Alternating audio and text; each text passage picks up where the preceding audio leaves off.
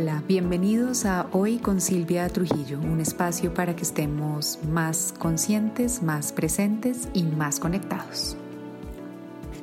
Hola a todos, bienvenidos nuevamente a este espacio.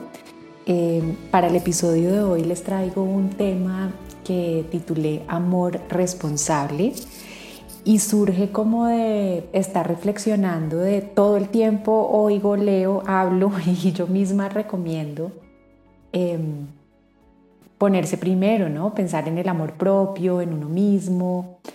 Y a veces eso se confunde o entra en conflicto con otro concepto o con otra realidad que yo también promulgo mucho y que veo muy necesaria, que es hacerse uno responsable de sus actos y de sus decisiones. Y en cierta manera yo sentía que cada uno estaba como en un extremo opuesto, ¿no? Quererse a uno mismo, eh, es como tratarse suavecito, ¿no? no darse tan duro, no darse palo y hacerse responsable por el otro lado implica como más esa visión de asumir las consecuencias de lo que uno hace y creo que los dos son necesarios y no me quedaba fácil encontrarles un punto de encuentro. Entonces creo que eh, al hacerlo encontré cosas muy bonitas y muy poderosas y llegué a la conclusión de que lo que debemos tener es un amor responsable, primero hacia nosotros mismos, pero sin duda creo que será algo que se puede compartir y expandir a todas las otras relaciones y, experiencias que tenemos en la vida. Entonces, eh, la pregunta es cómo podemos vivir el amor propio en un sentido que a la vez nos lleve a crecer, a hacernos responsables y a ser mejores personas. Y creo que la respuesta se encuentra precisamente en la mezcla de aprender a hacernos responsables por nuestros pensamientos, por nuestras acciones y por nuestros actos, pero al mismo tiempo que somos amorosos con nosotros mismos.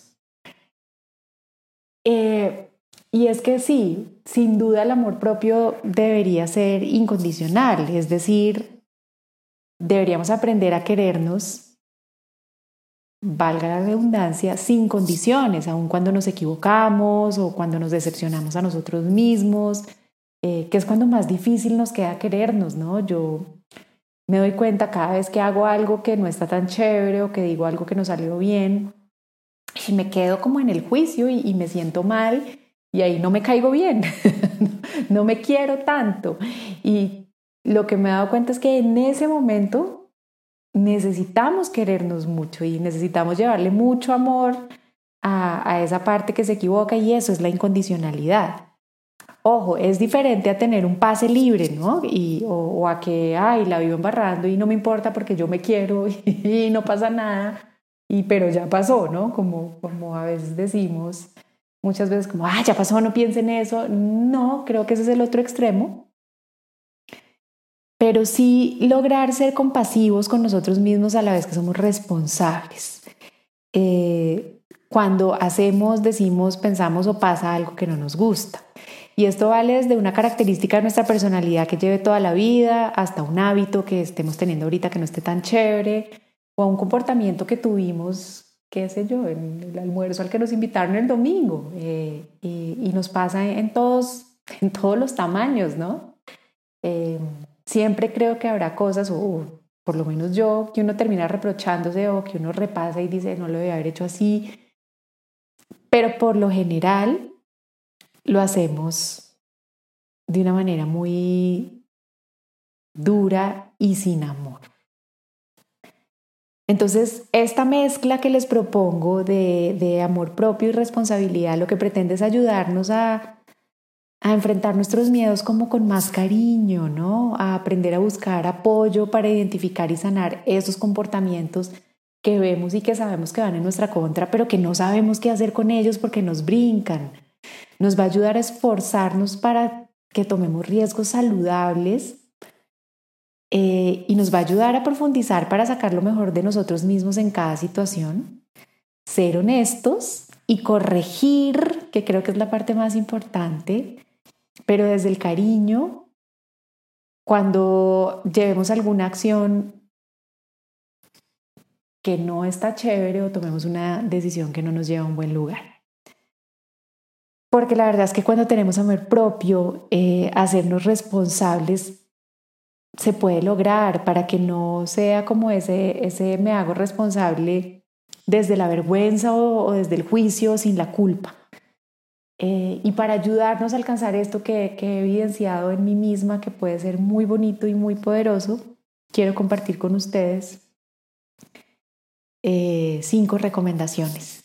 Y, y, es que lo veo y lo hago consciente porque es que así es que estoy, por ejemplo, tratando de educar a mis hijas. Y veo que es más efectivo con ellas cuando busco hacerlas responsables con cariño y desde el amor y no desde el juicio y desde la culpa. Y hey, si funciona con ella, sin duda funciona conmigo y lo he tratado de hacer conmigo y, aunque se me dificulta al principio, también he visto que es mucho más bonito y mucho más poderoso. Entonces la primera recomendación que tengo para, para este binomio bonito del amor y de la responsabilidad es volvernos amigos de la disciplina. Y es que la responsabilidad y la disciplina van de la mano. Eh, Mucha gente piensa que la disciplina es como, como un castigo, ¿no? Como una obligación y le damos una carga muy pesada cuando, cuando hablamos del concepto de que hay que ser disciplinados. Pero he empezado a descubrir otra forma de interpretarla y es empezar a verla más como un aliado para lograr nuestros objetivos. Es, es un aliado para sacar lo mejor de nosotros mismos y sobre todo la disciplina es un súper aliado, una súper aliada para cuidarnos. Entonces, en esta primera reflexión, la invitación que quiero hacer es a que veamos a la disciplina más como un coach o entrenador interior de nosotros con nosotros mismos. Em, ese que, que exige, pide, orienta, no desde la amenaza o la culpa, sino desde saber que está buscando lo mejor para nosotros, ¿no? Eh, es lo que hace un coach o es lo que hago yo como coach y es lo que creo que hace un buen entrenador, ese que motiva pero que a la vez exige, pues porque sin duda para, para ser bueno en algo uno va a tener que practicar muchas veces y lo vemos clarísimo en los deportistas o en los artistas, ¿no? Todas esas horas que tienen que invertir de entrenamiento y todo, eso es disciplina y sin duda no está siempre chévere, pero no es bajo la amenaza de que si no lo hace va a ser terrible, sino, hey, cada vez que lo haces vas a ser un poquito mejor. Eh, entonces, volvámonos amigos de la disciplina, veámosla de esta manera. Así no vamos a sentir una carga cuando veamos que es necesario hacer algo que aunque no nos den ganas de hacer, sabemos que es importante para nosotros. Y creo que verlo desde ahí nos ayuda a entender la responsabilidad y el ser responsables y el, y el vernos y analizarnos desde una perspectiva súper amorosa y sabiendo que es para nuestro bienestar y para estar mejor. La segunda recomendación es ser honestos, pero con cariño. Eh, y este, uy, este sí que cuesta y creo que hablarnos de manera amorosa y cariñosa a nosotros mismos, sobre todo cuando hemos hecho o dejado de hacer algo que era importante o que después nos condenamos o nos juzgamos. Es algo que la mayoría de las personas deberíamos practicar o yo por lo menos pues 100% identificada ahí. Y creo que no es, no es culpa solo de un tipo de carácter de personalidad como puede ser el mío, que es hiper exigente consigo mismo, sino que además veo que crecimos en una cultura que repite mucho que estos dos conceptos son opuestos, ¿no? Como hablamos de la cruda verdad, ¿no? O, o tenemos esa noción de la verdad duele y una cantidad de cosas que nos repetimos y que nos decimos eh, que hace que le tengamos miedo a la verdad, ¿no? Que no nos guste o que sintamos que la verdad siempre va a hacer daño. Entonces, por eso, cuando nos hablamos a nosotros mismos con honestidad sobre algo que hicimos o que dejamos de hacer o dijimos o dejamos de decir que nos hace sentir mal, Normalmente no lo decimos con dolor y no lo decimos con juicio y no lo decimos con culpa y no lo decimos feo y yo sí tengo huevo, ¿no? O cómo dices otra vez o qué bruta o cómo se me ocurre. En fin, y nos, nos hablamos horrible, nos decimos la verdad, sí, o sea, la embarramos, no hay que quitar esa parte, pero no la decimos de una forma muy fuerte, muy dura. Em, entonces, Todas estas creencias que tenemos que permiten que la verdad se diga con culpa, con dolor o con victimización nos afecta, pero la verdad es que uno puede ensayar de a pasitos, ser honesto y a la vez ser cariñoso o como mínimo asertivo, ¿no? Quitarle el dolor a la verdad y quitarle, quitarle esa crudeza a la verdad y, volverla un poco más asertiva y un poco más cariñosa. Y les voy a poner a que ensayen esto, yo lo ensayé conmigo esta semana y, claro, al principio no sale tan natural, pero al final es muy bonito y muy poderoso y es que la próxima vez que hagan algo que, que, los decepcione a ustedes mismos o que como mínimo los ponga a dudar de si lo hicieron o bien. Usen esa mezcla que les estoy proponiendo de ser responsables, decir, uy, sí, eso no estuvo tan chévere, no, no me salió tan bien o que estaba pensando. Es decir, reconocer la falta, pero háganlo desde la tranquilidad y usando palabras cariñosas. De pronto como cuando uno le habla a alguien, a un amigo, a alguien que quiere mucho, que viene y se le confiesa y dice, pucha, la embarré horrible esto, esto, y uno no le responde, bueno, habrá gente que sí, pero uno no es como, nah, qué imbécil, cómo hizo eso, sino uno es como, bueno, bien, bien que te has dado cuenta, sí, no estuvo tan chévere, pero pues, mira, piensa la próxima vez hacerlo así, y, uno lo hace cariñoso, hacer eso con uno mismo es súper bonito y, y refuerza mucho el amor, el amor propio con responsabilidad. La tercera recomendación viene como de la manita de esta segunda y es aprender a ser compasivos con nosotros mismos. Eh, sin duda a todos nos llegan momentos en la vida que hacen forzosa la necesidad de hacer un cambio en nuestra vida. Y lo digo forzosa porque normalmente llegan con un quiebre, con una dificultad, con una pelea, ¿no? con una situación de esas que, que no nos gustan. Y, Todas esas situaciones son muy, muy intimidantes para nosotros, como por ejemplo darse cuenta que hay que finalizar una relación o darse cuenta que hay algo que modificar en nuestro estilo de vida o en un comportamiento que estamos teniendo, una pauta de crianza que de pronto no está tan chévere. Y por lo general, esa evidencia de la necesidad de cambio llega con un choque o por lo menos con un llamado de atención grande, como les decía ahorita, un problema de salud o definitivamente estoy deprimido o vivo peleando con una persona o tan evidente y claro como que veo que el saldo del banco no aguanta para, para pagar lo que yo estoy pretendiendo pagar. Y lo que les quiero decir ahorita de ser compasivos con ustedes mismos en esas situaciones es que permiten que esa que permitan, perdón, que la evidencia llegue con una invitación a hacerse responsables y no con una carga adicional de culpa. Entonces, ¿cómo podemos honrar esa invitación de esas situaciones de quiebre de una manera compasiva con nosotros mismos? Por ejemplo, simplemente dando el paso de valorar el darnos cuenta que no está funcionando algo y que debemos cambiar. Eso ya es un súper paso y esa aceptación ya es algo de reconocer con compasión. O sea, en vez de decir, cuando llegue la tarjeta de crédito y uno no tenga con qué pagar, ¿no? Es que soy el peor por meterme en esto y yo soy un bruto, ¿no? Que, ¿Y ahora qué voy a hacer? Y caer en la victimización o en la culpa o en el juicio es compasivamente decir, hey, esto no puede ir más. Definitivamente no puede ir más. Tengo un problema. Tengo un problema y esto no va más. Eso es, es un cambio desde la, desde la compasión. Otro es eh, que es el que yo recomiendo mucho, buscar ayuda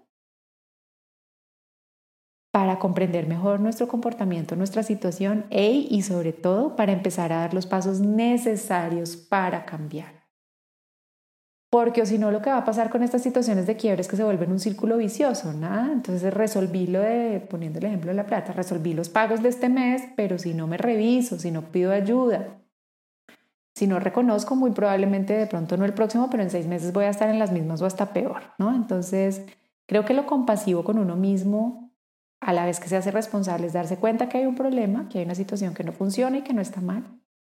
Aceptarla, reconocerla, pedir ayuda y ejecutar, implementar los pasos que requiero para cambiar la situación. Y yo por mi experiencia en consulta me he dado cuenta que muchas veces no paramos a hacer estos cambios ni nos permitimos reconocer lo que no está funcionando, porque en lugar de recibir esas evidencias de quiebre como invitaciones al cambio, las vivimos es como si fueran condenas a cadena perpetua. Como si reconocer que mi relación de pareja no está funcionando fuera a salir al otro día en el Instagram de todo el mundo con una foto de uno diciendo que uno es un loser que no pudo con nada en la vida, ¿no? O como si ver que no podemos pagar el estilo de vida que estamos llevando eh, y reconocernoslo fuera, nos pusiera en el paredón del juicio de una vez. Entonces, por eso ver esas evidencias de que algo no está funcionando con compasión en vez de con victimización o con juicio, nos ayuda no solo a mejorar, sino a crecer en nuestro amor propio porque es un acto de protección al final, decir, hey, esto no está funcionando, esto no está bien. Y, creo que en el momento en que uno hace eso y reconoce y busca ayuda, inmediatamente como que la recompensa por hacerlo es que van apareciendo por ahí lucecitas y caminos que nos muestran formas de cómo empezar a sanar y, a mejorar lo que está pasando, pero esas hey, solo aparecen sí y solo sí cuando uno ha parado compasivamente a reconocer, hey, hay algo aquí que no está funcionando. La cuarta recomendación es controlemos lo único controlable. Y es que creo que gastamos el 98% de nuestra energía y de nuestro esfuerzo tratando de controlar cosas que no podemos controlar. El clima, la reacción de los demás, el tráfico, el resultado de lo que hice. Saben, es, es, agobiante. Yo le he dado vueltas a este tema y porque es que yo, yo, yo soy una controladora en rehab, como digo. Eh, y sé que es muy difícil, pero es que la verdad es que es más difícil pretender controlar todo que, hey, seamos honestos, es imposible de controlar. En este justo momento que estoy grabando esto, pasó de estar diluyendo y yo sentir que estaba a menos 10 grados, ahora hay un sol radiante que digo, no, puedo, no podemos controlar muchas cosas, pero hay algo que siempre podemos controlar y es nuestra respuesta a lo que ocurre. Otra cosa que podemos controlar, nuestra perspectiva de lo que está pasando.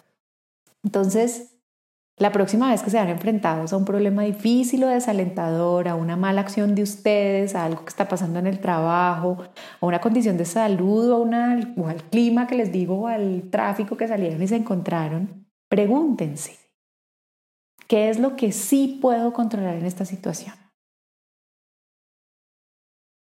Y van a aparecer cositas, van a aparecer cositas. Em, frente al clima que sí puedo controlar en este momento, pues hey, me abrigo más o me quito el saco o abro o cierro la ventana o me compro una calefacción, en fin, siempre hay algo y en el momento que uno enfoca la mente en lo que sí puede controlar y sí puede hacer, de una vez se aliviana y está siendo amoroso con uno.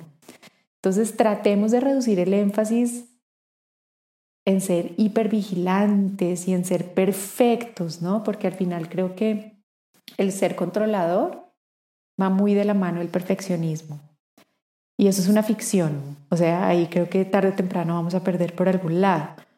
Entonces, si nos enfatizamos más bien es en el amor propio, celebrando cualquier intento, por chiquito que sea, de adueñarnos de una situación y de controlarnos a nosotros mismos, vamos a ganar en confianza y eso nos va a dar más impulso para la siguiente. Es, es lo que trato de hacer yo. Entonces, yo siempre ante las situaciones, cuando veo que me empiezo a poner como molesta, incómoda, digo, que estoy queriendo controlar, me doy cuenta que estoy queriendo controlar el clima, entonces de ahí pasa, bueno, eso no lo puedo controlar, ¿qué sí puedo controlar? Y normalmente es lo que puedo controlar es cómo respondo, y cuando digo cómo respondo, ahí sí me ocurren cosas. Y la quinta recomendación es pensar hacia adelante y no hacia atrás. Por ahí dicen, y yo creo que es cierto, que nuestro presente es el resultado de lo que hicimos en el pasado. Y sí, uno lo piensa y sí, lo que estamos viviendo hoy, eh, la realidad que tenemos hoy, es resultado de las decisiones que tomamos o dejamos de tomar antes. y así va a seguir siendo.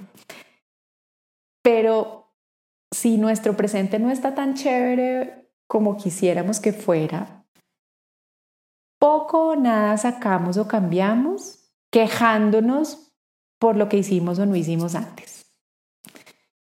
Entonces, si no me gusta lo que estoy viviendo en este momento, sí, seguramente tiene mucho que ver con decisiones o acciones que tomé en el pasado, ya lo sé, pero quedarme mirando atrás y quedarme juzgando a ese yo anterior o esas acciones o esas decisiones no me va a sacar del presente harto que tengo. Es más, si en este presente de lo que me dedico es a victimizarme y a quejarme, adivinen qué estoy creando a futuro. pues otro presente más adelante que tampoco va a estar tan chévere. Entonces, responsabilizarnos con amor hoy de ese presente que no nos gusta tanto, nos va a ayudar a vivir mejor adelante. Entonces les doy ideas. Si mi situación financiera hoy no es la ideal y no está chévere, en vez de quejarme por lo bruta que fui de haber gastado todo lo que me gasté en el pasado, que nos pasa mucho, lo que puedo hacer es tomar la decisión hoy de crear un nuevo, hábitos nuevos que me aseguren un mañana más tranquilo. Entonces voy a empezar a pagar deudas ya y no me vuelvo a comprar nada de aquí a que no salga de deudas, por ejemplo. O si hoy no me siento tan saludable o no me veo tan bien porque no he tomado buenas decisiones respecto a mi alimentación y el ejercicio, en vez de decir, es que porque soy tan débil de carácter y no he podido paro y digo, listo, no estoy tan chévere hoy, pero a partir de hoy, que sí puedo empezar a hacer para que mi mañana no sea una repetición de la queja y de la insatisfacción que tengo hoy. Entonces, como les decía, empezar a salir de deudas hoy me va a asegurar un mañana más tranquilo ajustar mis hábitos hoy me va a dar bienestar más adelante. En cambio, quejarme hoy por las deudas de ayer solo me va a hundir más, me va a crear más jartera y me va a llevar a tomar decisiones horribles que más adelante van a generar que mi realidad del futuro siga siendo harta. Entonces sí, lo que les quiero decir acá es sí, sí, debemos aprender a vivir con las consecuencias de nuestras acciones pero en lugar de avergonzar a nuestro yo presente por las malas decisiones de nuestro yo pasado, lo que debemos hacer es tomar decisiones hoy que nos empiecen a cuidar de ahora en adelante. Para cerrar, a lo que nos quiero invitar entonces con el episodio de hoy es a unir y mezclar la responsabilidad y el amor. Creo que es un binomio muy poderoso para acompañarnos a vivir en mayor bienestar con nosotros mismos y a partir de ahí con nuestra vida en general y en nuestras relaciones con los demás. Les dejo un abrazo enorme, para mí como siempre una delicia compartir este espacio con ustedes. Pasen y me saludan en redes, en Instagram, arroba Silvia Trujillo Coach. Me encantará saber que están aprendiendo a quererse mucho y a ser responsables. Les dejo un abrazo gigante y nos vemos en el próximo.